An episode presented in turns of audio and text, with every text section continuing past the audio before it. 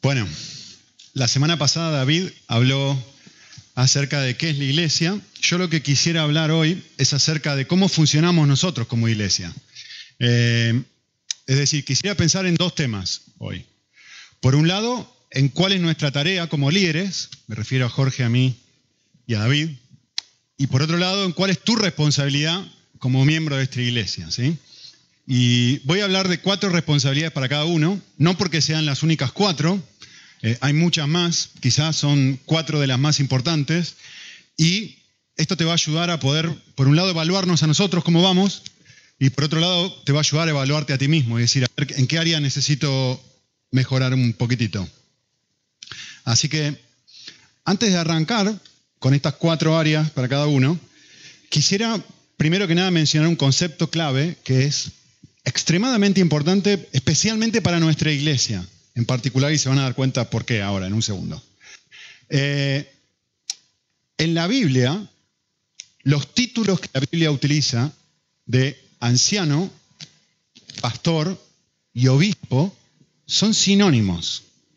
¿sí? Esto es muy, muy, muy importante. Miren, eh, en 1 Pedro 5, la Biblia dice así, dice Pedro, por tanto, a los ancianos entre vosotros, eh, os exhorto yo que también soy anciano, y miren lo que dice después, pastoread el rebaño de Dios entre vosotros. Es decir, está diciendo, la tarea de un anciano es pastorear. Y de hecho, al final del pasaje, en 1 Pedro 5, va a decir, y cuando aparezca el príncipe de los pastores, obviamente se refiere a Jesús, vosotros, ¿de quién está hablando? Los ancianos recibiréis la corona inmarcesible de gloria. Es decir, identifica a vosotros, pastores, como los ancianos, los iguala. ¿Ven que es un sinónimo? Uno y otro. Lo mismo va a decir en Hechos 20, hay un montón de pasajes, yo solamente elegí estos dos para no hacerlo muy largo, pero lo mismo va a decir en Hechos 20, dice, tened cuidado de vosotros y de toda la grey de Dios, todo el, el pueblo de Dios, en medio del cual los ha hecho, miren ahora, obispos, usa el término. ¿Para qué? Para pastorear la iglesia. ¿Se dan cuenta? Sinónimo, pastor, anciano y obispo. Así que a partir de ahora, si quieren, pueden decirle a Jorge, le pueden decir anciano, a David le pueden decir pastor y a mí, señor obispo. Señor Tranchini, obispo, y me tratan de usted, Mariló, eh, todo el mundo, ¿eh? Vamos, ahí estás, que te, siempre te ubico ahí. ¿Dónde estabas? A partir de ahora, de usted. ¿Sí? Señor obispo Tranchini. Eh, en serio, más allá del chiste.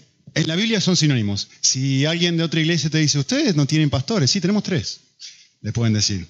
Eh, porque bíblicamente hablando, la tarea de un anciano, pastor u obispo es, o pueden decirle, tenemos tres obispos. Ahí está, vos, tenés un pastor, nosotros tenemos tres obispos. Toma. Eh, muy importante, obviamente no voy a frenarme a hablar sobre la descripción de un anciano, tiene que ver con aspecto de sabiduría, de, miren esto, de canas y de la capacidad de, ofrecer consejo. El pastor, obviamente, el énfasis tiene que ver con la guía, con el cuidado. El obispo, la palabra griega es, es alguien que sobrevé, que, que mira y que vela por otras personas. Entonces, cada una de las palabras tiende a enfatizar un aspecto diferente de nuestra responsabilidad, pero nosotros tradicionalmente hemos preferido que no nos digan nada. Eh, Nico, David, Jorge, para no generar una distancia. No, nos gusta esto, ni medio. Eh, bueno, ¿cuál es nuestra tarea? Cuatro, patas de la mesa. ¿Qué es pastorear? Es muy difícil, no se puede definir con una sola palabra, por eso decidí utilizar cuatro, ¿Qué es la responsabilidad de un pastor, de un anciano. Eh, esencialmente tiene que ver con guiar la idea, pero voy a hablar de cuatro acciones, cuatro verbos. El primero de estos cuatro es liderar. Y si ustedes lo piensan un momento, en este sentido lo estoy usando a nivel corporal. Me refiero, parte de nuestra tarea es pastorear a todos como un conjunto que formamos. ¿Sí? Nuestra tarea es darles a ustedes un norte. ¿Hacia dónde vamos? ¿Qué queremos hacer? ¿Qué queremos lograr? ¿Cuáles son nuestros objetivos? Por eso hemos hecho un esfuerzo enorme por meses y meses y meses en tratar de definir para qué existimos como iglesia, cuál es nuestra misión como iglesia. Y si lo recuerdan, lo definimos de esta forma, está en nuestra página web, que nuestro objetivo como iglesia es glorificar a Dios y la forma en la que nosotros hacemos eso es amando a Dios con todo nuestro corazón, con todo nuestro alma y con toda nuestra fuerza y nuestro poji como con nosotros mismos y cumpliendo con el mandamiento de ir a ser discípulos. Nuestro objetivo es vivir el gran mandamiento y vivir la gran comisión. ¿Sí? Entonces, quiero que entiendan una cosa. Quiero que entiendan que cada cosa que nosotros decidimos hacer como cuerpo, me refiero a nosotros tres, como líderes de la iglesia, decimos, mira, esto es importante, esto es importante, vamos a hacer esto, no vamos a hacer esto otro, pero sí vamos a hacer esto y esto tiene una, un peso importante para nosotros como iglesia. El filtro que nosotros utilizamos para decidir qué es importante y qué no, tiene que ver con este, este, este, esta misión que hemos puesto en la iglesia. ¿Cómo, ¿Por qué tenemos grupos pequeños? Porque entendemos que nos ayudan a amar más a Dios porque entendemos que nos ayuda a amar más a otros, porque entendemos que nos ayuda a cumplir con la gran comisión. ¿Por qué tenemos la escuela bíblica? Lo mismo. ¿Por qué, invitamos a Diana la semana pasada? Para que viniera y hiciera la conferencia de mujeres. ¿Por qué a ella y no a otra persona? Porque entendemos que ella era idónea para esto que queremos llevarnos a todos en esta dirección. Vamos a tener un retiro espiritual en octubre. Octubre, ¿no? En octubre vamos a invitar. ¿Puedo hacer un spoiler? Vamos a, bueno, no voy a hacer un spoiler, porque no lo hemos hablado. Vamos a invitar a una persona, ya tenemos invitada, preparada a una persona que va a venir y va a hacer el, retiro espiritual para nosotros. Es una joya de ser humano, es un pastor formidable. ¿Y por qué le invitamos a él? Pues por esto mismo, porque creemos que él puede ayudarnos a todos a vivir esto. ¿Sí? Lo mismo porque hacemos la campaña Niño de Navidad, el campamento bíblico de verano que vamos a hacer con los niños, etc. ¿Por qué? Porque nos ayuda a cumplir con la gran comisión. Por eso ponemos tiempo, esfuerzo, queremos que te involucres. Porque el norte es la gran comisión. El norte es amar a otros. El objetivo es amar a Dios. Entonces, quiero que entiendan que cada vez que, incluso como vamos a ver en un segundo, esto es a nivel corporal, pero a nivel individual, cuando tú vengas a hablar con nosotros, que es el próximo punto, te vas a dar cuenta que lo que filtra nuestra forma de ayudarte a ti mismo es cómo yo puedo ser una herramienta de Dios para que tú te enamores más de Él y para que tú te transformes en una persona que hace discípulos y que ama a los demás. Así que si te preguntas cuál es el filtro que usamos, es ese. ¿Sí? Eh, Una, de las cosas que hacemos entre nosotros es seguir este modelo que vemos en el libro de Hechos. Simplemente quiero que miren los pasajes, no voy a detenerme explicarlos, pero todos los miércoles nos juntamos y, miren lo que dice el pasaje. Mientras, mientras ministraban al Señor y ayunaban, el Espíritu Santo dijo, ¿cuándo viene la voz del Espíritu? Cuando están juntos buscando a Dios. Es más, dice en otro pasaje, nos pareció bien al Espíritu Santo y a nosotros hacer esto hay muchos versículos en el libro de Hecho que muestran estas cosas. ¿Qué quiero decir con esto? Que nuestra forma de vivir este liderazgo es, nos juntamos los tres, pasamos un tiempo orando, buscando al Señor y decir, no queremos hacer nuestra voluntad. No queremos liderar a esta gente según lo que nosotros pensamos. Queremos seguir al Espíritu de Dios. Queremos que tú seas, queremos que sea Dios quien guíe a esta iglesia. Y en, en la comunidad que Él ha establecido, pequeña comunidad de tres, vamos buscando cómo liderarlos. Y el espacio que tenemos es ese espacio. Hemos decidido no tomar ninguna decisión como iglesia, como líderes, por ustedes, que los tres no estemos en consenso y que los tres hayamos dicho, vale, realmente sentimos que es Dios diciéndonos hacia aquí, hacia allá. Y, la razón por la cual tomo tanto tiempo para decirles esto es porque eventualmente nosotros no vamos a estar acá. Ojalá en algunos años venga otra persona, o alguno de ustedes esté aquí, tomando esta responsabilidad. Y queremos decirle, este es el modelo bíblico. ¿Sí? Vale, segunda pata de la mesa. Esto tiene que ver más con el pastoreo individual. Es decir, lo primero era liderar a nivel conjunto, lo segundo tiene que ver con nivel individual. ¿Cuál es nuestra tarea? Nuestra tarea es aconsejarte.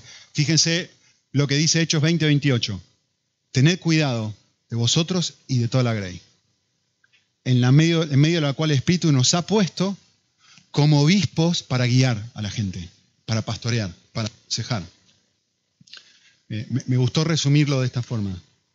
Parte de nuestra responsabilidad es intentar formar relaciones cada vez más íntimas y más reales con ustedes, que nos den la posibilidad de ser una voz sobre tu vida.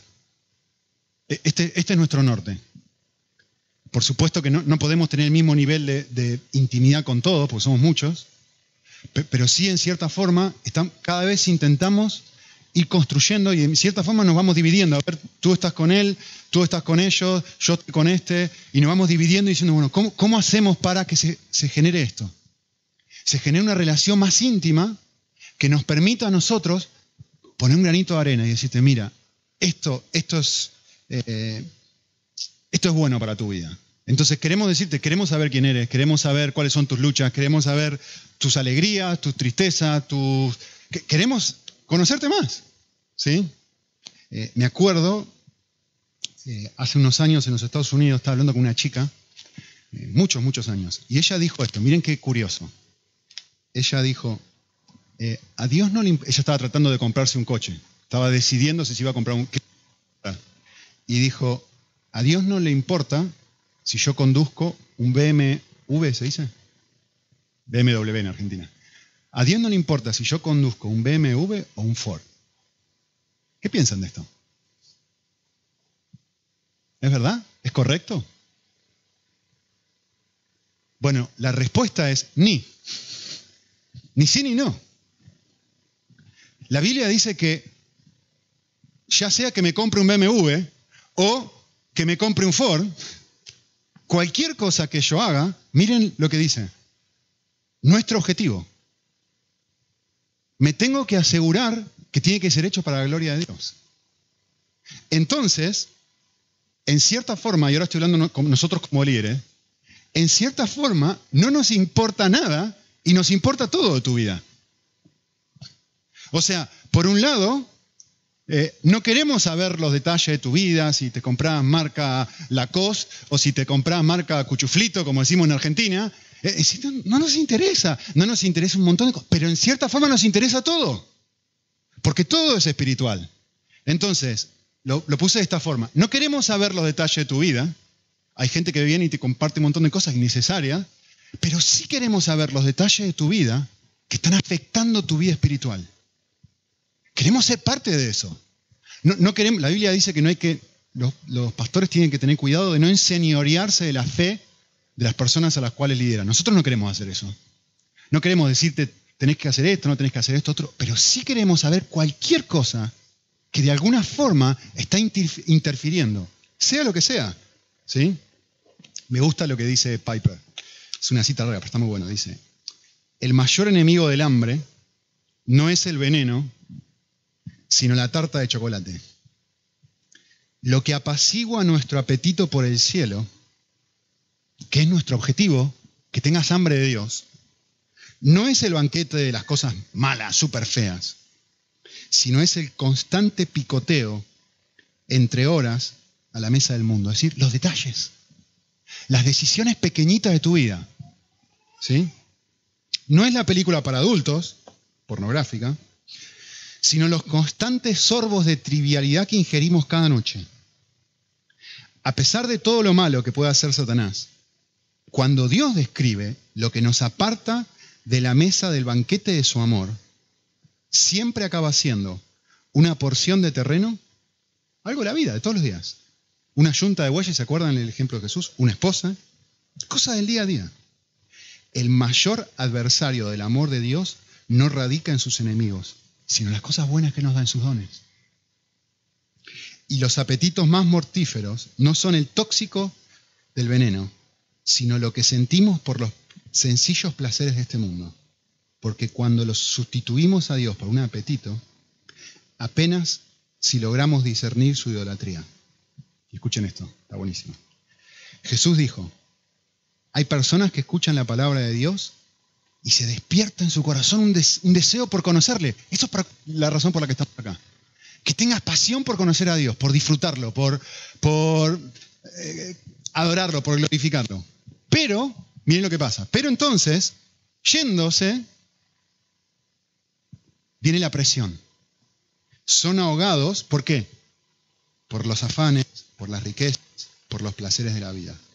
En otro momento, dice Jesús, las codicias de otras cosas entran y de vuelta lo mismo.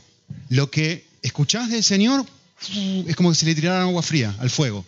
Lo apagan y lo ahogan y lo hace sin fruto. Em, los placeres de la vida y las codicias de otras cosas no son malas en sí mismas, no es que sean malas, no es eso lo que estoy diciendo. No se trata de vicios, son dones de Dios. Son carne con patatas. El café, la jardinería, la lectura, la decoración, los viajes, las inversiones, ver la tele, navegar por internet, ir de compras, hacer deporte, ahorrar, charlar. Cualquiera de estas cosas puede convertirse en un sustituto de Dios. Y, parte de nuestro trabajo es ayudarte a ver en los detalles de tu vida cómo cualquier cosa te está, está sustituyendo a Dios. Puede ser el trabajo, puede ser un novio, puede ser la ropa, puede ser... Y ayudarte, esto te está haciendo que pierdas tu aprecio, tu devoción a Dios. Porque recuerden que nuestro norte es el gran mandamiento y la gran comisión. ¿sí? Nuestro objetivo, nuestra meta como líderes es aconsejarte. ¿Cómo hago yo para aconsejarte, para que ames a Dios con todo tu corazón, con todo tu alma y con todas tus fuerzas? ¿Sí? No queremos saber nada que no tenemos que saber pero sí queremos saber cualquier cosa que te pueda ayudar en ese sentido. Así que aconsejar aplica cualquier cosa que tú consideres que mires y diga, esto es una tontería, pero me está impidiendo amar a Dios. O cualquier cosa que nosotros veamos y digo, mira, te quiero contar algo. Hemos visto que esto puede ser algo que, necesitamos charlar, que te ayude. Vale, más rápido.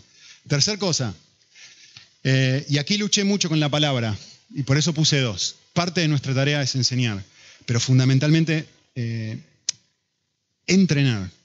Eh, hemos dedicado muchísimo tiempo, tanto David, Jorge, yo, para cumplir con este mandato, ¿no? Manejar con precisión la palabra de verdad. Eh, hemos pasado hace 10 años en tres seminarios distintos. David en dos semanas se gradúa, después de seis años de capacitación. Jorge también ha estado muchos años, tomando bastantes clases con nosotros, pero la idea es, Pablo dice, a los pastores, tenés que manejar todo el consejo de Dios. Y es un desafío, porque justamente nuestra tarea es liderar y aconsejar. ¿sí? Ahora, nuestra tarea no es simplemente enseñarte verdades bíblicas, nuestra tarea es ayudarte a pensar con la Biblia, que es muy diferente. Yo puedo sentarme, pararme aquí o estar de pie aquí y empezar a enseñarte cosas. Eso no es mi desafío. Creo que mi gran desafío es entrenarte a pensar. Por eso por ahí a veces insistimos tanto con el por qué. Es decir, ¿cómo hago para aplicar esto en mi vida todos los días? Vale, tuve una discusión con mi esposa y el desafío es, vale, discutí, me peleé, le grité, lo que sea.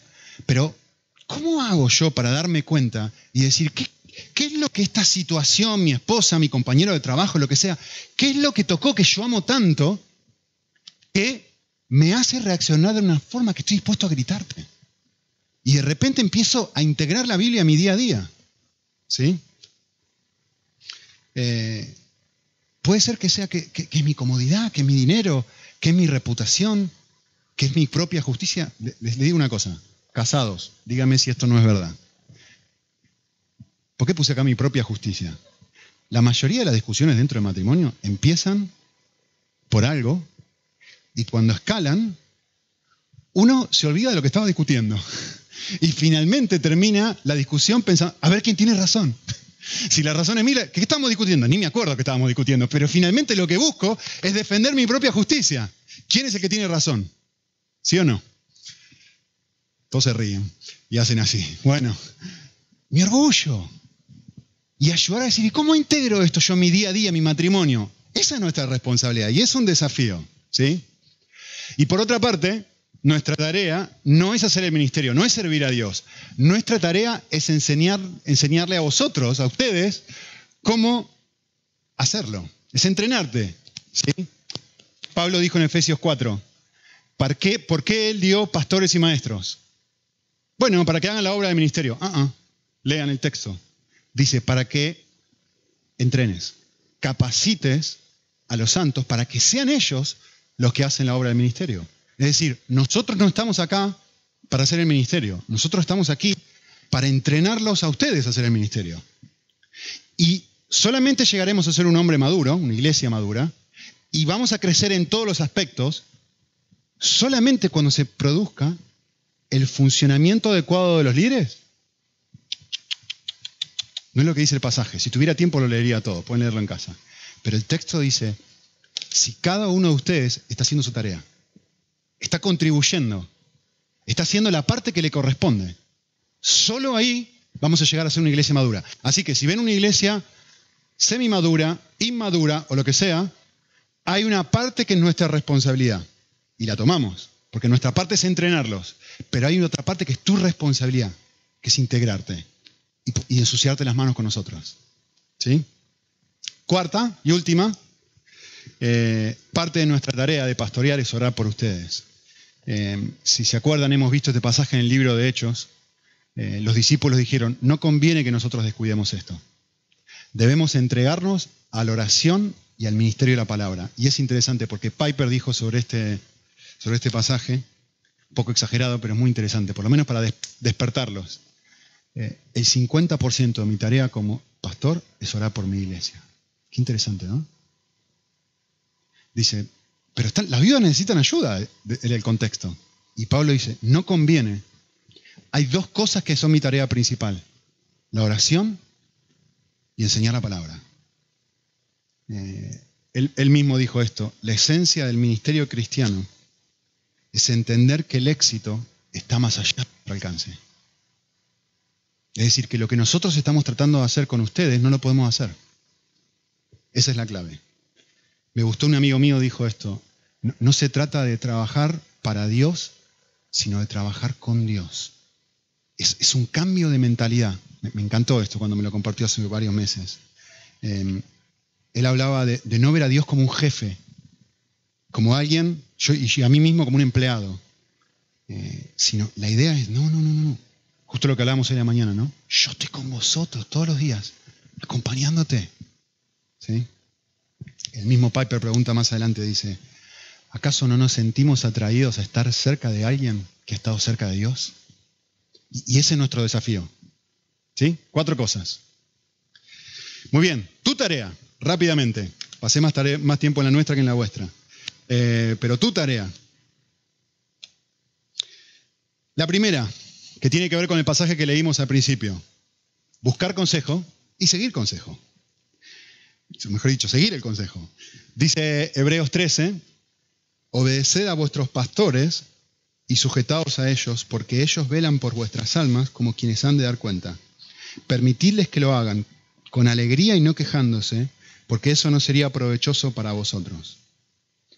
A ver, yo sé, yo leo este pasaje, es un concepto total y completamente arcaico. Someterse hacer lo que otro me dice. Uno sale a la calle, nadie, o sea, la, lo que, la mentalidad de todo el mundo es, si no le estás haciendo mal a nadie, nadie tiene, nadie tiene por qué decirte lo que tenés que hacer o no tenés que hacer, ¿o no? ¿No es eso lo que la gente dice? ¿Qué piensan de esto? Piensen un momento. No, para que respondan, pero sí para que piensen. ¿Es verdad? ¿Es bíblico? ¿Es correcto? Desde un punto de vista bíblico, ¿correcto? Es más, te digo más, ni siquiera de un punto de vista bíblico, desde un punto de vista de la razón. ¿Tiene sentido? Miren esto, me encantó esto que leí esta semana. Porque voy evidentemente voy a desafiar esto. ¿no? Eh, Tim Keller dijo esto. Una persona que afirma que no le causa daño a nadie que un hombre consuma pornografía en privado en su propia casa. Perdón, una persona afirma que no le causa daño que nadie, no le causa daño a nadie que un hombre consuma pornografía en lo privado de su casa. Sin embargo, está buenísimo esto, ¿eh? la pornografía modela cómo ese hombre habla con otros y actúa con otros, en particular con las mujeres.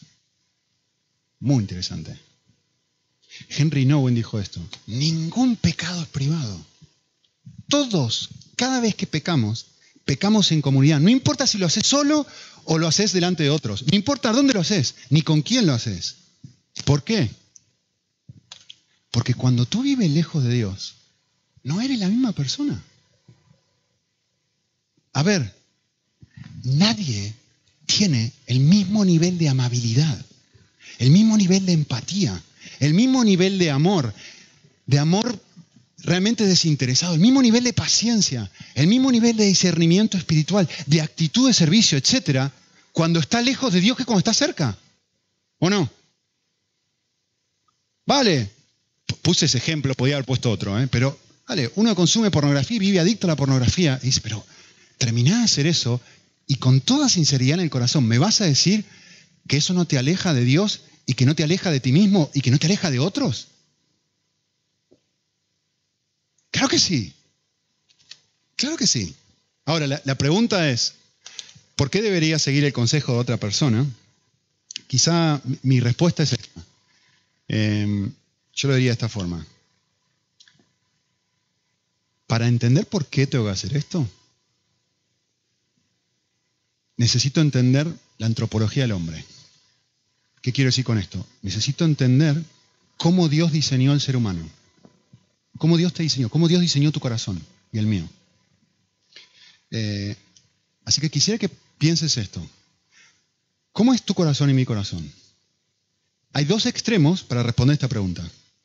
Hay algunas personas que dicen, no, no, no, el corazón es completamente bueno si seguís escarbando y escarbando, no, este, en, lo, profundo es muy bueno, dicen. Sí, están bonitos este nene. Está, está arañando medio mundo, empujando, insultando, haciendo un enchastre. Lo mismo, no, no, pero este es, un, es bueno en el fondo. Y hay, y hay gente que dice, no, no, el corazón es muy bueno.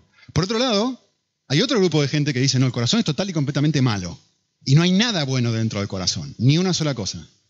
Bueno, la realidad es que bíblicamente hablando, todos los seres humanos somos hechos imagen de Dios. Por lo tanto, algo de Dios dentro nuestro quedó. El gran problema de nuestro corazón es el engaño, es la ceguera. Este es el problema más profundo desde el punto de vista bíblico. Eh, lo que el Evangelio dice, lo que la Biblia dice, es que hay una inclinación dentro de mí a buscar siempre lo mejor para mí, lejos de Dios. Y el peor problema es que ni siquiera me doy cuenta que lo estoy haciendo. Por supuesto que hago cosas buenas en eso y hago cosas malas en eso. ¿Sí? Pero el desafío es darme cuenta y decir, ok, un momento, yo funciono de esta forma. Yo funciono a tratar de buscar mi mayor bien lejos de Dios, pero el peor de los problemas es que no me doy cuenta que lo estoy haciendo. Por lo tanto, ¿qué necesito? Consejo. Ayuda. Alguien de afuera les dije esto hoy en la mañana y lo vuelvo a decir ahora, para que los que no estaban se enteren. Eh, esta semana tuve el regalo de que tres personas diferentes de la iglesia vinieran y me dijeran algo que yo estoy haciendo mal o que puedo mejorar. Y mi reacción y mi respuesta a esto fue, gracias, me ayuda, tenés razón, es un área de ceguera. Es como la basurita en el diente, ¿vieron? Que el último que la ve es el que la tiene. Pero el resto de gente, sí, lo, este cada vez que se ríe, cada vez que se... Y no se da cuenta, y no se da cuenta, y no se da cuenta.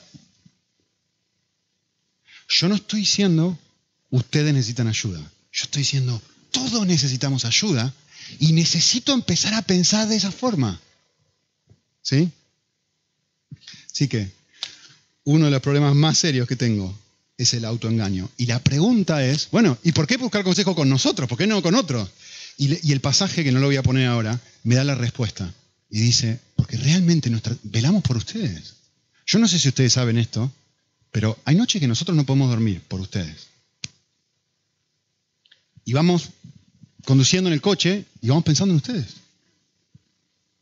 Y nos hablamos, nos mandamos WhatsApp, nos mandamos audio. Realmente velamos por ustedes. Porque los queremos, nos interesa. Pregúntenle a Jorge y David. Miren, pobrecito, ya no les queda pelo a ellos. El mío está todo blanco y cada vez me queda menos también.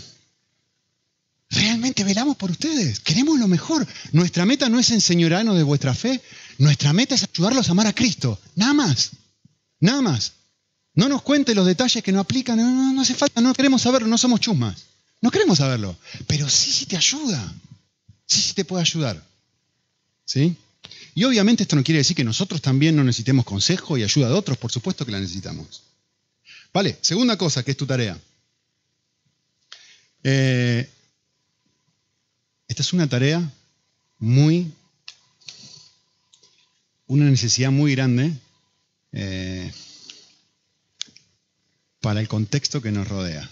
Y primero me voy a dar un palo a mí mismo y después les voy a dar un palo a ustedes.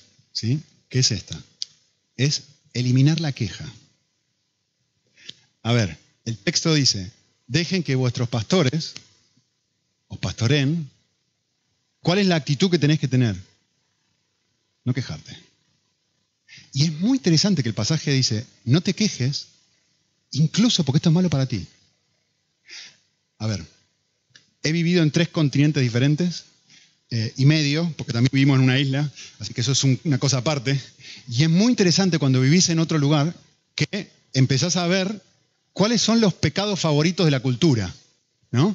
En Estados Unidos, por ejemplo, donde he vivido varios años, el pecado favorito, ¿saben cuál es? El consumismo, el individualismo, el materialismo. Y está impregnado en la iglesia. O sea, vos llegás a la iglesia y todo con sus coches, van, que parece... Claro, viene alguien de África y dice, pero esto, esto no coincide con, el Evangelio. Y la gente no se da cuenta, no se da cuenta que no coincide. Vale, ahí va eh, a mí. En Argentina, ¿sí? A ver, a ver, ¿cuál es el de Argentina? Yo les voy a decir dos de Argentina, hay muchos, pero uno es la viveza. ¿Se entiende cuando digo la viveza? Otro es el orgullo. El argentino, el argentino sabe todo. El argentino sabe todo. ¿Sí? Sabemos todo. Alguien, tenía un amigo mexicano que siempre me decía, el mejor negocio del mundo es comprar un argentino por el valor que verdaderamente tiene y venderlo por el precio que cree que vale. Y tiene razón. Es un problema cultural. Lo tenemos, lo tenemos, es muy fuerte. Y lo tenemos, lo admito, no lo niego. Vale. En España,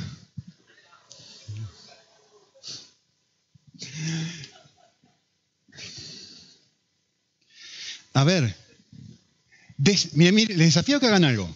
Díganle algo a un niño en España. ¿Saben cuál es? Díganle a, un niño que no haga algo en España. ¿Saben cuál es la primera respuesta en España? Miren, les voy a decir, ¡Jo! ¿No hacen eso los niños? Siempre que les dices algo. En Estados Unidos no hacen eso. En Argentina no hacen eso. ¿Y por qué? ¿Por qué? ¿Por qué? En España todos los niños hacen eso. ¡Jope! Y estoy tratando de imitar el acento, Mario. No me sale. Pero bueno, por ahí. Eh, a ver, miren, desafío. Miren la cantidad de palabras que tenemos para hablar sobre eso. Queja, pataleta, rabieta, berrinche, soponcio, refunfuñar, quejido, bronca, murmullo, lamento, reclamo, protesta, demanda, descontento, pena, disgusto, reproche, crítica, bucheo, chillar, grito, silbar, pitar. A ver, ustedes saben esto, pero a ver, la gente que es del Madrid acá. Ganaron cuatro Champions. Cuatro, cuatro, en cinco años, cuatro. Dos, tres partidos que juegan mal, empiezan a silbar como si fueran... Y yo lo miro desde afuera y digo, ¿cómo puede ser que se quejen de esa forma por esta gente que los hizo ganar tanto, tan poco tiempo?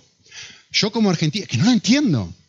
y lo peor es que en tu mente tú estás... Que es mi derecho, yo pago la entrada. Yo les doy de comer a esta gente. Pero en la mente de Dios es algo cultural. En la mente de Dios es un pecado. Lo que para ti es un derecho, en la mente de Dios es un pecado. No lo digo yo, lo dice la Biblia. ¿Sí? Eh, por supuesto que puedo expresar mi desacuerdo si lo hago dos requisitos esenciales. Con la persona correcta, de la forma correcta. Y estoy, no saben cómo trabajo esto con mis hijos. Eh, constantemente, si se pelean ellos, mi hijo, mayor, mi hijo del medio, le quita un juguete a la hermana o lo que sea, eh, y siempre le digo esto, le digo, mi amor, ¿qué hiciste? O mi, hija le, grita y le dice, no, que me dejaste eso, y empieza a quejar, ¿no? Y a tratarlo mal. Y trato de decirle esto, ¿qué estás haciendo? estoy quejando, estoy gritando. ¿Por qué? Porque me sacó algo que era mío. ¿Cómo se llama eso? ¿En quién estás pensando? En mí. ¿Y cómo se llama eso? Egoísmo. Vale. ¿Quién es egoísta? Bueno, él es egoísta porque me lo sacó, pero yo soy egoísta porque estoy gritando y quejándome. ¿Vale? ¿Cómo podés hacer lo mismo bien? Porque no es que está mal expresar mi desacuerdo. No es que está, bueno, listo, que me lo saque y se acabó. No, no, no, vamos a hacerlo bien, mi amor. Eh, ¿Cómo podés decirle esto a tu hermano bien? Por favor, Tommy, ¿me devolvés lo que me sacaste? Muy bien, hijita, a ver, vamos a practicar, decíselo. Por favor, ¿me puedes ver lo que me sacaste? Vale. Y pero si no me escucha, si no te escucha, puedes venir papá. Mi papá se va a encargar de que te escuche. Autoridad. Entonces, no estoy diciendo no expreses tu desacuerdo. No, no, todo lo contrario. Pero, si vas a expresar algo en desacuerdo dentro de la iglesia, vení a nosotros, vení a decírmelo a mí, no te voy a... Ya te dije, hoy tres personas me lo dijeron esta semana y pueden hablar y fijarse, además pueden decir, preguntarle quién fue, no me molesta, y preguntarle cómo reaccioné. No vamos a reaccionar mal, vamos a recibirlo, escucharlo y si hay algo para modificar, con mucho gusto lo modificaremos. ¿Sí? Pero con la, por supuesto esto aplica a cualquier relación, no solamente al liderazgo. ¿Sí? Muy bien. Tercero, me quedan cuatro minutos, no voy a llegar. Tercero, eh, asumir responsabilidad de mi propio crecimiento espiritual. Creo que esto es muy importante para que ustedes entiendan. Creo que parte de, ser iglesia es que te des cuenta que tu crecimiento espiritual no es mi responsabilidad. Tu crecimiento espiritual es tu responsabilidad. No, no, pueden culparnos a nosotros por la falta de crecimiento espiritual, es tu responsabilidad. Y eso aplica de dos maneras. En primer lugar, buscando integrarte a la iglesia. Y con eso quiero decir que no, no simplemente venir. No, es lo mismo asistir a la iglesia que tú mismo sientas que has llegado a ser parte de una familia. Eso es tu responsabilidad. Podés estar físicamente presente, pero emocionalmente ausente. Entonces, lo que estoy diciendo es que esto no es mi responsabilidad, no es nuestra responsabilidad, es tu responsabilidad hacerlo integrarte. No venir, no asistir, integrarte. ¿Sí? Eh, tengo una cita acá de Miguel Núñez, que es un chiquitín larga, la voy a leer muy rápido. Dice, hay algo importante que notar. El Nuevo Testamento carga la responsabilidad de congregarse a las ovejas, ¿no? Y no a los ancianos o pastores. Las cartas del Nuevo Testamento contienen enormes responsabilidades para los líderes de la iglesia, pero no hallamos un solo mandato que diga, ancianos, asegurad que vuestras ovejas se congreguen. Es responsabilidad de los ancianos cuidar de las personas que se congregan, pero no de los ausentes. Y una de las características de las personas inmaduras emocionalmente es que se alejan de los demás emocional y físicamente para luego culpar a los otros de que no los buscan. En la congregación que presido como pastor, hemos hecho hincapié en la necesidad de no criar ovejas emocionalmente dependientes de los demás y sobre todo de sus líderes. Las personas tienen que ser enseñadas a depender de Dios. Y esto solo puede ocurrir cuando ellas toman responsabilidad de sus acciones y maduran espiritual y emocionalmente. Una característica de las personas maduras es que cuando necesitan ayuda, la buscan y se dejan ayudar por otros. Resulta prácticamente imposible pastorear ovejas que están física o emocionalmente alejadas o que no se dejan ayudar. Para pastorear se requieren dos cosas. Una oveja presente y un, pastor dispuesto. Una oveja que pide ayuda y un pastor que está dispuesto a darla. Me pareció bastante sano lo que él comparte. Eh, y más adelante dice, el grado de crecimiento de una persona está directamente relacionado con el grado de responsabilidad que ésta suma sobre su propio crecimiento. Interesante. La segunda cosa que de asumir responsabilidad es buscar a Dios con regularidad. Esto es tu responsabilidad. No, podemos sentarnos en tu, casa todos los días y tener un tiempo devocional contigo. Eh, les voy a leer dos pasajes. Son dos pasajes conocidos, pero quiero que presten atención. ¿Quién escribe? David. Una cosa he pedido al Señor. Una cosa. Esto, esto es la cosa que le pido a Dios. Esta es, y no otra. Esto es la cosa más importante. No está diciendo que no le pido ninguna otra cosa a Dios, pero lo que está queriendo decir es esto. No hay ninguna otra cosa más importante para mí, dice David, que esta. ¿Qué es? Que te busques, Señor. Que yo, miren esto, a ver si se parece a lo que tienen en el bosquejo ahí abajo, al final. Que pueda contemplar tu hermosura. Esto es lo que te pido. Que pueda disfrutar a Jesús, que pueda disfrutar a Dios, que pueda ver lo fantástico que tú eres, que pueda meditar en ti. Y en otro pasaje dice, Dios, Dios, de ti, a ti te busco, con afán te busco, mi alma tiene sed de ti. Solamente quiero decir una cosa con respecto a esto, que te va, espero que te choquee tanto como me choqueó a mí cuando lo pensé. La persona que escribe estos dos pasajes es la persona más ocupada del reino, el rey. ¿Alguna vez pensaron eso? A veces tenemos la tendencia a decir, no tengo tiempo, no puedo, no llego. Mis nenes, mi trabajo, mi esposa, mi esposo, mi esto, mi lo otro. La persona más ocupada del reino está diciendo, esto es, es esto. Yo asumo mi responsabilidad. Es mi parte, es mi porción. ¿Ustedes saben lo que es guiar una nación entera? ¿Ustedes se imaginan la cantidad de responsabilidad que tenía esta persona? Y él está diciendo, no le voy a echar la culpa a los sacerdotes, no le voy a echar, no, no, no, no, no, es mío. Y yo te voy a buscar con afán. Yo voy a buscarte, yo voy, en mi responsabilidad encontrarte hermoso, Señor, y lo voy a hacer. Muy interesante. Y la última, muy cortita. La cuarta responsabilidad. Eh, me costó definirla o tratar de resumirla porque involucra muchas cosas, pero se los puse de esta forma. Desarrollar pasión por otros. ¿qué, ¿Qué quiero decir con esto? Quiero decir que todos, absolutamente todos, estamos llamados al ministerio de tiempo completo. Todos. Miren lo que dice el, eh, Pedro. Cada uno de vosotros tiene algo especial. Y la pregunta es, ¿lo estoy usando? ¿Lo estoy usando? ¿Estoy usando los dones que Dios me dio? ¿Los estoy usando al máximo? ¿Lo estoy usando todo lo que podría usarlo? ¿Los estoy usando con creatividad, con entusiasmo, con fuerza, con... ¿Me voy a dormir? ¿Haces lo mismo que te estoy diciendo que hacemos nosotros por ustedes? Vas en el coche pensando, ¿cómo, puedo usar mis dones? ¿Cómo puedo servir a otros? ¿Te vas a dormir fantaseando sobre esto?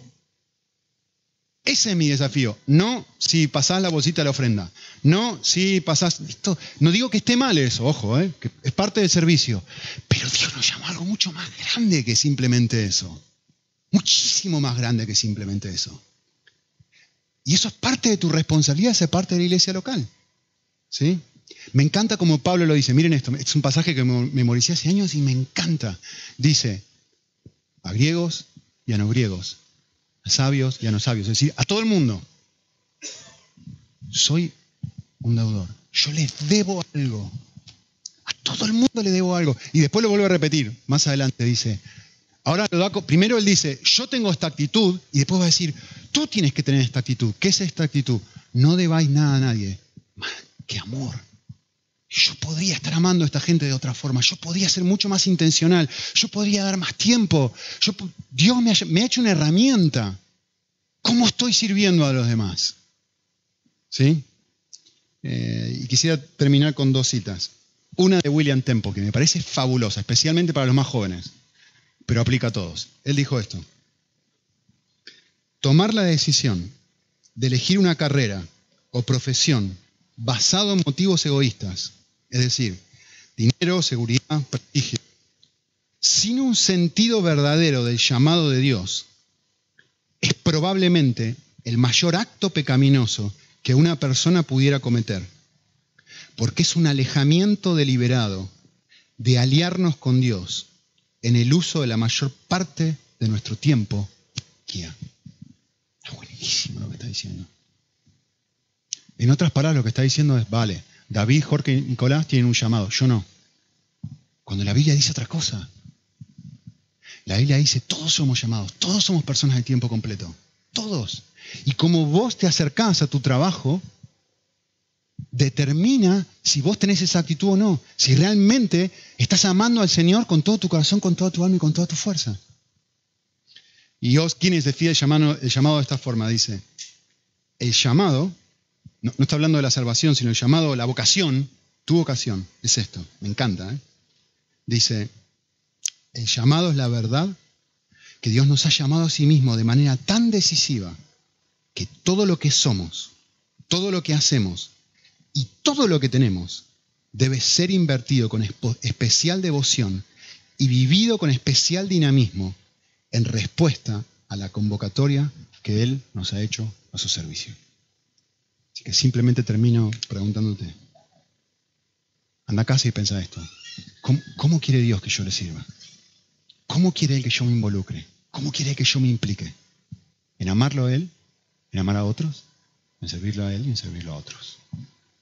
Bueno, tomamos un minutito y oramos. Señor, hemos dicho mucho y todos tenemos responsabilidades que ninguno de nosotros puede cumplir y puede hacer con su propia fuerza. Te necesitamos a ti para que pongas deseos nuevos y pasiones nuevas en nuestro corazón. Eh, queremos vivir de esta forma y así construir, construir algo juntos, algo precioso que es tu iglesia.